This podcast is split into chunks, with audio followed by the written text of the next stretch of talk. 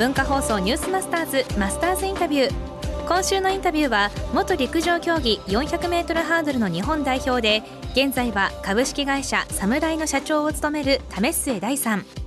建設が進んでいる新国立競技場はデザインの選定や建設費用など運営側のごたごたがありました。また大会後は陸上競技場ではなくなります。今日は東京オリンピック・パラリンピックの課題について伺います。新国立競技場の問題なんですが、えー、どうですか？陸上競技場としては残らないっていうのは決定されたので、まあ、寂しいなって思いがありつつとはいえ陸上界ってまとまって意見出したっけなっていう気もしつつなんですよね。えー、だからまあパラパラとね、うん、僕みたいなアウトサイダーからなんか やんや言うもうどどうせあいつがやんや言うぞみたいなのはあったとしてもなんかもうちょっとまとまってこのような案だったら陸上界は受け入れられますっていうのを出してもよかったんじゃないかって気もするんですけど欲しいですか？専用の。専用の競技場欲しいです。スイスのローザンヌってところにある陸上競技場専門ほぼ専門なんですけど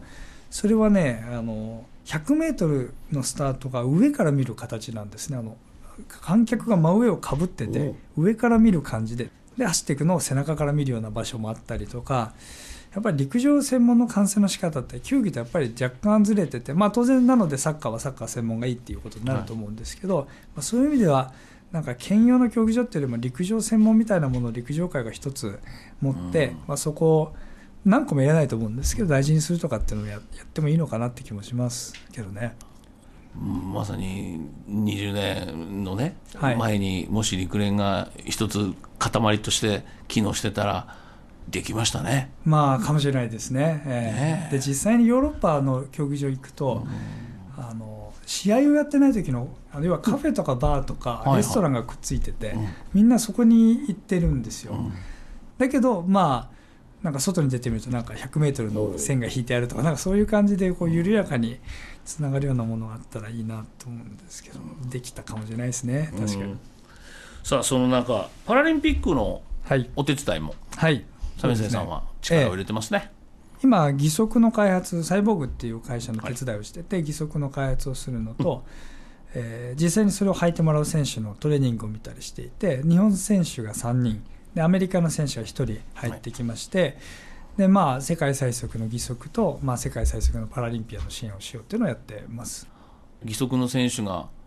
健常者のオリンピック選手と互角っていうか速くなっちゃうぐらい走れて一緒に走れないっていうルールなんですよね。えっと、最初は走れました。今は微妙なラインって感じですね。これはどうお考えですか？あのいずれダメになるだろうなってそれは早くなっちゃうと思いますね。パラリンピアの方が。あの義足を履いて走る。まあ今ちょうどその難しいラインってところだと思いますね、はい、日本の陸上界がさらに強くなるには、はい、どうしたらいいですか？あ僕は一つ大事なことはですねあのアメリカのサンディエゴってところのオリンピックセンターで練習をしてたんですね。で外国人が3割か4割いたと思います。アメリカ人じゃない、でなんでこれできるのっていうふうに彼らに聞くと答えがシンプルで、えー、高いレベルの人間がいれば自国の選手の能力が上がるっていう。だから僕はやっぱり日本の陸上競技場に外国人のトップ選手の姿が少なすぎるのって問題だと思うので、強い選手が生まれてくることと強い選手を育てられるシステムでいくとあのシステムを持ってる方がやっぱり圧倒的になんていうんでしょう再現性がありますよね。その錦織選手がまた生まれてくるのを待つよりは IMG 作った方がやっぱりね ねと考えると日本の中にどの国から来ても強くなるシステムを持つと結果としては日本の選手も強くなるんじゃないかというふうに思いますけどね。えー、ということで日本のオリンピアンの話をしてくれてましたけど強くなるためには池田さんどうしたらいいと思います？やっぱりプロの